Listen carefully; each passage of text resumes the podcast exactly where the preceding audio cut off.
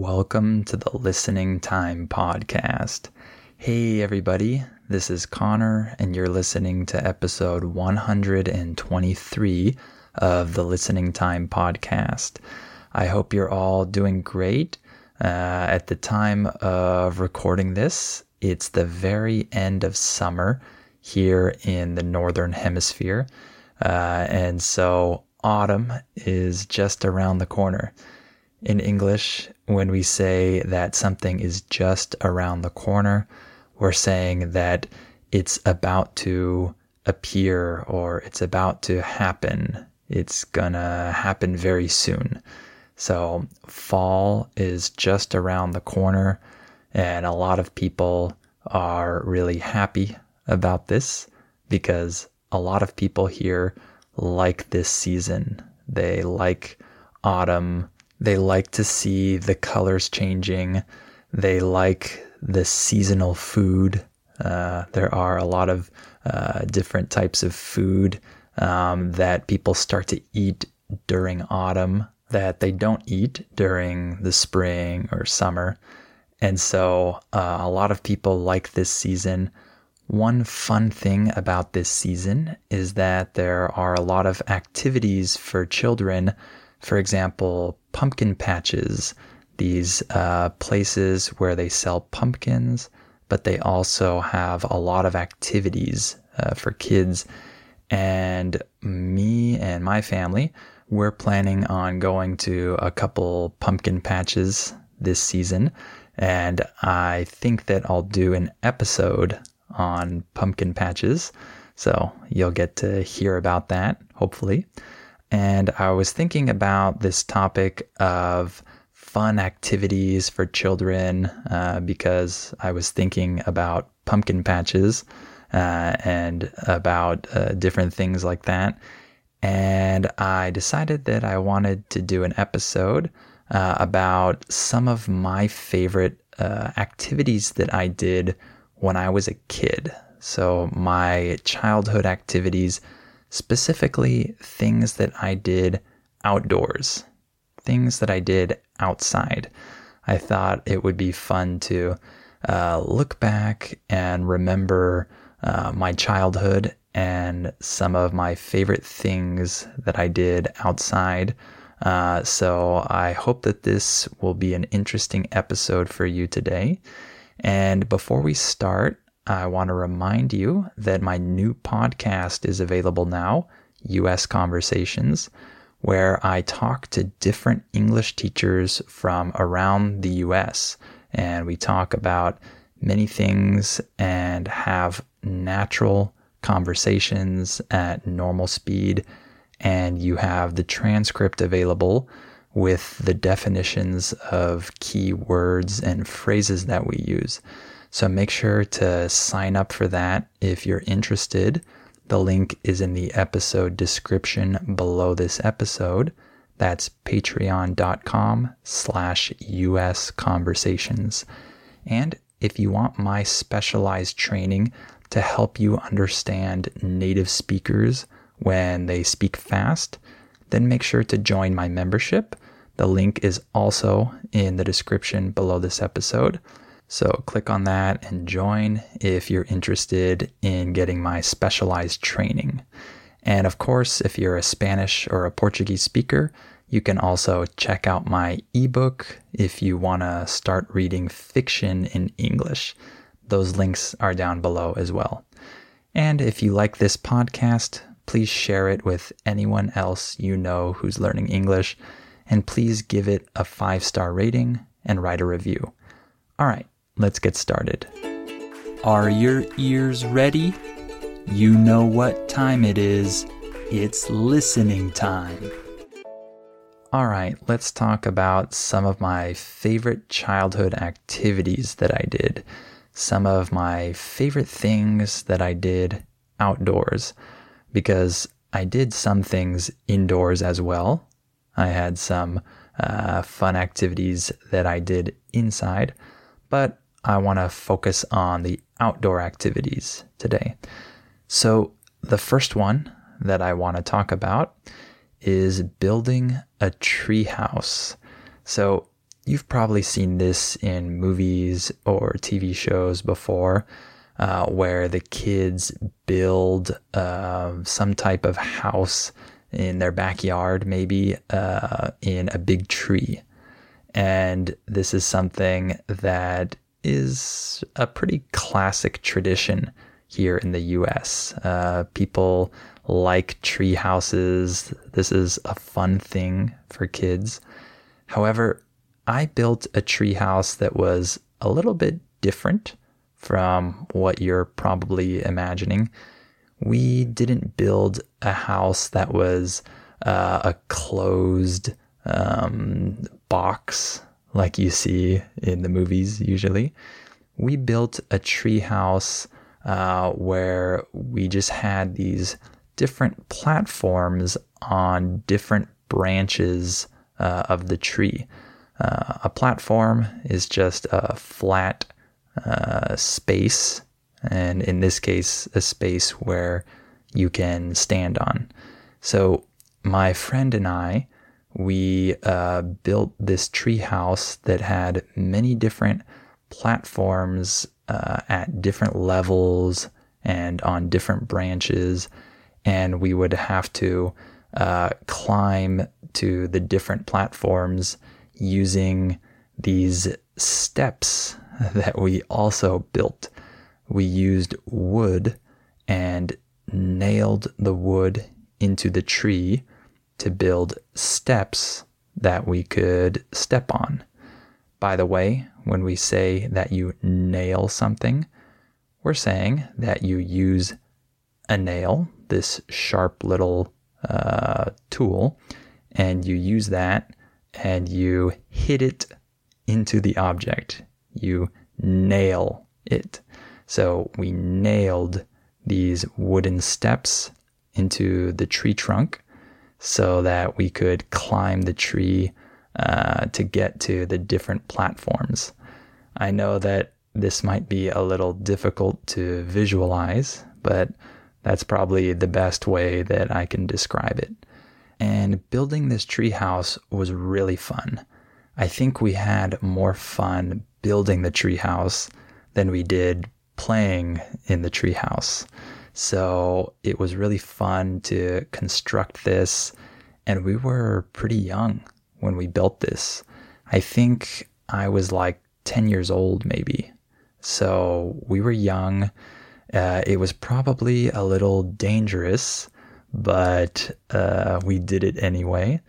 And uh, this was the first time that I really used a hammer and nails on my own. So I learned how to hammer things when I built this treehouse. And it was uh, a great place to play and to use our imagination to create games and things like that in this treehouse. And in general, I always really liked climbing trees as a kid. That was always something that I enjoyed. And so this was a perfect project for me because I got the chance to climb this tree and also build something, use my imagination, play, etc. So that was one of my favorite activities as a kid. Another childhood activity that I wanted to mention is that I actually collected bugs for a time. Uh, the word bug just means insect, right? So I actually collected bugs uh, during a, a, brief time in my life. Um, now, when I look back on this, it seems kind of gross to me. The word gross just means disgusting. So it seems kind of gross when I think back to all the bugs that I collected. Uh, I remember that in particular, I collected caterpillars, you know, these things that turn into butterflies, right? So I collected caterpillars and I remember putting them in a container and I tried to uh, create a good environment for them in this container. I put leaves and sticks and things like that inside. And I fed them fruit. I remember feeding them cantaloupe, actually. If you don't know what a cantaloupe is, this is that type of uh, melon that's orange on the inside. That's cantaloupe. So I remember feeding them cantaloupe and cleaning the container. And I don't know why I was so interested in them, but for some reason, I like to collect them and watch them interact with each other in this container. And I also remember collecting some beetles. Uh, I remember doing that. I don't remember all of the other specific bugs that I collected, but I just remember that I liked to watch them interact with each other. I would combine some different bugs together and watch what they did to see if they would um, get along or if they would fight or whatever. Uh, by the way, the phrasal verb get along means that you uh, are in harmony with another person or another animal. So it means that you don't fight with each other, you get along. So I think that I liked to experiment a little bit and see if these bugs uh, would get along with each other. So that's another activity that I did as a kid. And another one was making paper airplanes. So I loved making paper airplanes as a kid, uh, especially because I loved uh, trying to find the different combinations of folds that would result in the best airplane. Uh, I don't know if you have much experience making paper airplanes, but uh, of course, it really um, matters how you fold uh, the paper. So, if you fold the paper in certain ways and you follow a certain design, you can make a pretty impressive airplane, actually. Uh, some airplanes that we made actually uh, stayed in the air for quite a while.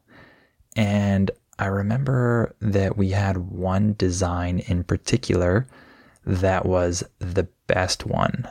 So my neighbor and I uh, found this uh, perfect design that uh, we would recreate uh, time and time again and create these airplanes and try to make them fly as high and as long as possible. And so uh, it was a very intricate design. Uh, the word intricate means that something is very detailed. and so this was an intricate design. I still remember how to make this paper airplane even now as an adult. Uh, that's how many times I made it. Uh, I made it so many times that uh, I still have that muscle memory. I still remember exactly how to make this airplane. So uh, we found that perfect design and we always tried to uh, improve it or find an even better design. So we found some other combinations of folds that worked pretty well but we never ended up uh, beating that one really good design that we found. Um, but it was really fun to do that and to experiment with different uh, types of designs. I really like that. I like experimenting with different options and trying to create different designs uh, with things like that. That's something that I enjoy, and I really enjoyed it as a kid. So that was another good activity that I had. And another one, uh, this one uh, was an activity that I did more as a teenager. Uh, this was airsoft. So if you don't know what airsoft is. This is uh, a sport where you use these fake guns. Uh, they're fake in the sense that they're not real guns with real bullets, obviously. They're guns that shoot these uh, BBs, we might call them, these airsoft BBs, these round little um, things, uh, these things that you shoot out of the gun that hurt you, but not too much. It's painful when you get hit. Uh, if it hits you uh, on your skin and you don't have any protection, but it doesn't really injure you that much. So, in general, it's okay to shoot each other from a safe distance if you're well protected, and especially with eye protection. So, if you play this sport, you should wear some type of uh, glasses or something like that because obviously uh, you don't want to get hit in the eye. So, we wore eye protection and we didn't really wear much uh, other protection besides that. So when we would actually uh, hit each other or shoot each other, it hurt. Uh, not that bad, like I said, but it hurt. And so there was a little bit of a punishment for getting shot. So this added more motivation to try to do your best and not get shot by the other person. Uh, we had a lot of fun with this game. Uh, I played mostly with my neighbor, but I also had some other friends that also liked uh, airsoft. And I had pistols and I had rifles. I had different types of airsoft guns, and I would practice with them to try to get better at aiming. Uh, when you aim, this means that you point the gun to where you want to shoot it. This is aiming. So I didn't have very good aim, but I tried to practice this and get better at it. And uh, we used our surroundings, our environment here around my house, um, to create uh, a place that was fun to play airsoft. So we would use trees and the tall grass and uh, different walls. We would use these to hide behind and to uh, recreate uh, a war type experience uh, where we would hide and then come out and shoot. And of course, uh, you can imagine uh, teenage boys, we had a really uh, good imagination uh, to play this type of sport. So that was something that I played around the outside of my house, behind my house, because there was open land there. And uh, I remember one time when we didn't play at my house, we actually played inside my friend's house. And this was the dumbest thing that we could have done. We actually played airsoft inside his house. We were shooting at each other inside, and this was dangerous. And we almost broke uh, windows and other things like that. So I have that memory, and uh, I'll always remember playing inside that one time. But when I think back and I remember that, uh, I think about how dumb I was uh, in certain situations when I was a teenager. But yeah, I had to mention that because uh, that's uh, something that always comes to mind when I remember my airsoft days. So that was another activity. And another one was something that we called cardboarding. So we would slide down this big hill on pieces of cardboard. Cardboard is that material uh, that is used to package items, to uh, transport them or ship them to another place. By the way, when we say shipping, uh, when we say that an item ships, we're saying that it is sent from one place to another. So, cardboard is that material that's used to ship items, to package them and ship them. So, we would uh, cut big pieces of cardboard from these different boxes and we would sit on them and then slide down this big hill that was behind my house. So, this was something that uh, my friend came up with. By the way, when we say that you come up with something, we're saying that you think of an idea. So, this is something that he came up with, and I uh, joined in and we had a lot of fun doing this. It didn't always work really well because sometimes uh, the grass uh, grew in a way that didn't allow us to slide very well. So we had to work around that and do our best to um, be able to make it to the bottom of the hill on this cardboard. Um, but it was actually a little bit dangerous because we weren't able to stop very well. Um, you don't really have a brake system with this type of cardboard, obviously. So if we made it to the bottom of the hill on the cardboard, sometimes we wouldn't be able to stop well and we would kind of um, fall off of it uh, and maybe uh, it would hurt a little bit. Uh, or we might run into something and we would crash, right? So it was a little bit dangerous. And I think there were a few times when uh, I got hurt, but nothing serious, just minor things.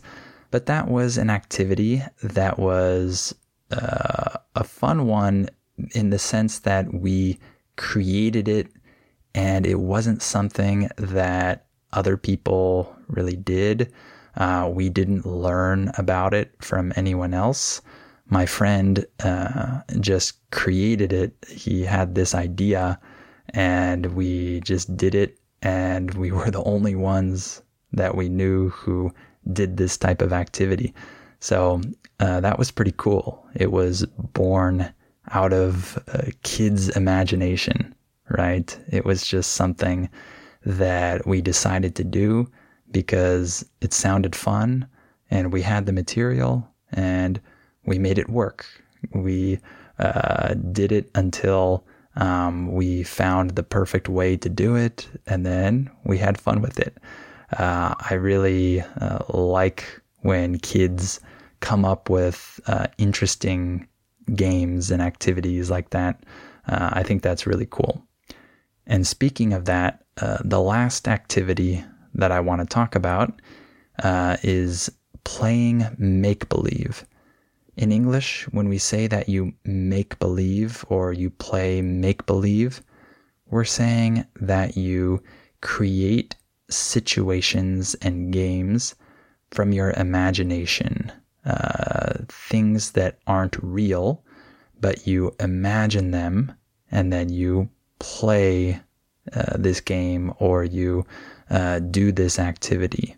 So I played make believe a lot when I was around the age of six uh, or seven, around that age. I remember uh, playing with my old neighbor in my old house, uh, my first house, and I remember uh, inventing different games together where we would have to make believe. We had to pretend and imagine uh, these different situations.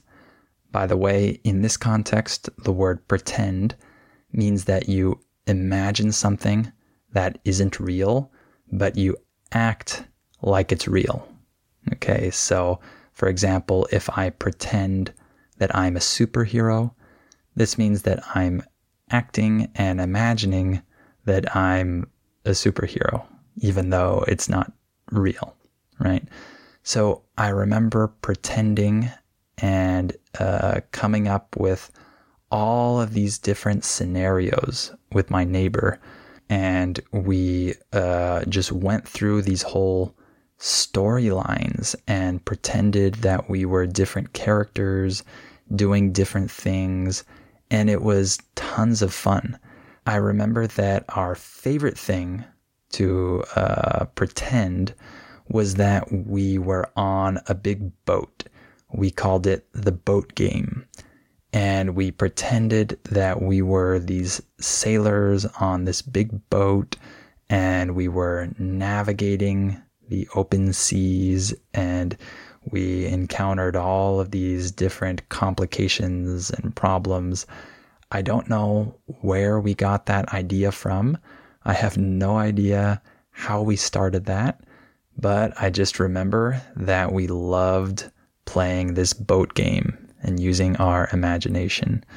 So I really like that type of activity, that make believe type of activity, because I think it's really good for kids.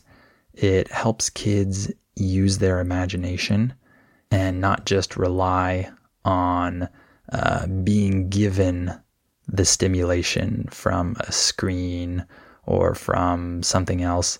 Uh, kids have to think of things on their own and create things from nothing. I really like that. And I think it's also beneficial in the sense that it helps kids become more social, right? You have to work with your friends uh, and you have to um, agree with each other and get along with each other while you're uh, imagining these situations and playing um, in this context. And I think it also helps kids uh, become a little more independent and it helps them uh, begin to play on their own and not just need their parents to play with them, for example. So I think that there are a lot of good benefits for kids uh, to play make believe. I really like that. And uh, I'm interested to uh, see when my son will start to play make believe and create scenarios like that uh, that are imaginary.